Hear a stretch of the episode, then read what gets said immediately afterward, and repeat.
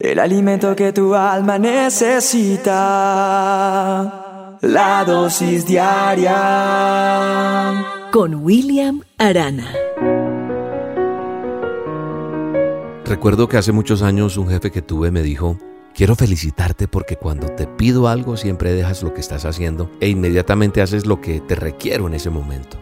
Ese comentario me, me impulsó, ¿sabe? A mantener esa actitud, a obedecer y aunque no siempre es fácil, considero que, vale la pena el esfuerzo. Pensando en esto, reflexionaba en un pasaje de la Biblia y, y las consecuencias que tuvo este pasaje frente al obedecer, al accionar. Está en Mateo 2, verso 13 al 16. Dice que después que partieron ellos, he aquí un ángel del Señor apareció en sueños a José y dijo, levántate y toma al niño y a su madre y huye a Egipto y permanece allá hasta que yo te diga porque acontecerá que Herodes buscará al niño para matarlo. Y él despertando tomó de noche al niño y a su madre y se fue a Egipto.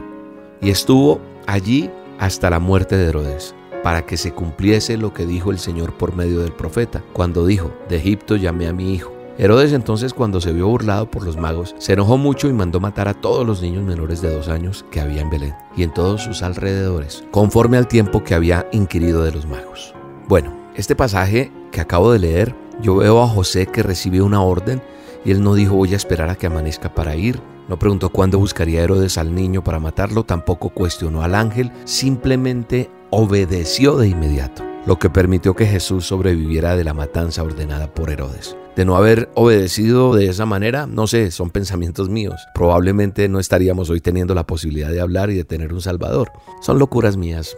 Estoy seguro que Dios todo lo tiene bien planificado y bien hecho. Él no se equivoca como yo. Tal vez usted diga que no existe comparación en este ejemplo con respecto a cuando recibimos una orden en el trabajo, pero sabe, la intención que tengo en esta dosis no es hacer esa comparación, sino que tengamos en cuenta, que tengas en cuenta la actitud de un hombre que obedece. Recuerda, muchas veces lo he dicho, temer es obedecer. Temer a Dios no es tenerle miedo, es obedecerle porque lo amo, porque le creo. Y entonces la actitud de este hombre temeroso de Dios fue lo que permitió tener un resultado como el que se tiene.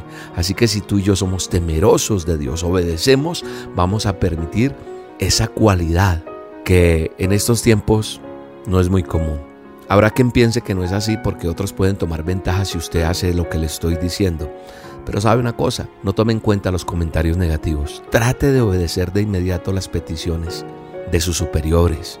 Sea esa persona diligente. ¿Sabe qué es lo que pasa? Es que esa actitud de la que estoy hablando forma parte de una característica que se define en la palabra diligente. ¿Sabes qué significa según el diccionario de la Real Academia Española? Diligente, cuidadoso, exacto, activo, pronto, presto, ligero en obrar. ¿Y sabes qué dice la Biblia con respecto a las personas diligentes? Mi manual de instrucciones dice en Proverbios 10:4, la mano negligente empobrece, mas la mano de los diligentes enriquece. Proverbios 12:24. Trabaja y triunfarás, no trabajes y fracasarás. Eso se llama diligencia. Ser una persona diligente es que me levanto, me ducho, me alisto, voy toco puertas. Soy una persona que estoy dispuesto a servir con alegría dentro de mi corazón para expresarla en mi rostro, en mi ser. Proverbios 13:4 dice, el alma del perezoso desea y nada alcanza, mas el alma de los diligentes será prosperada. Y por último, Proverbios 21:5. Los pensamientos del diligente ciertamente tienden a la abundancia, mas todo el que se apresura alocadamente de cierto va a la pobreza. Creo que es muy claro que nos conviene ser diligentes. Así que hoy en esta dosis te invito, a partir de este momento, a esforzarte, a salir adelante. La obediencia traerá bendición a tu vida. Te mando un abrazo y te bendigo.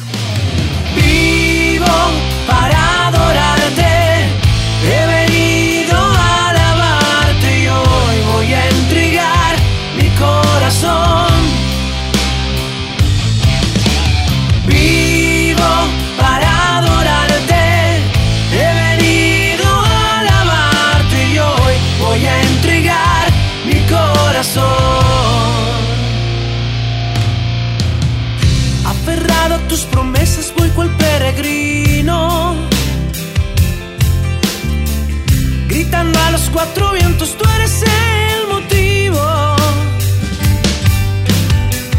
de este regocijo inmenso que me llena el pecho de infinita paz.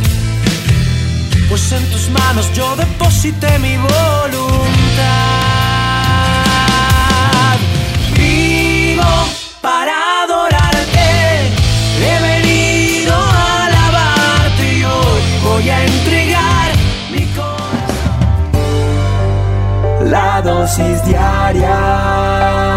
Con William Arana.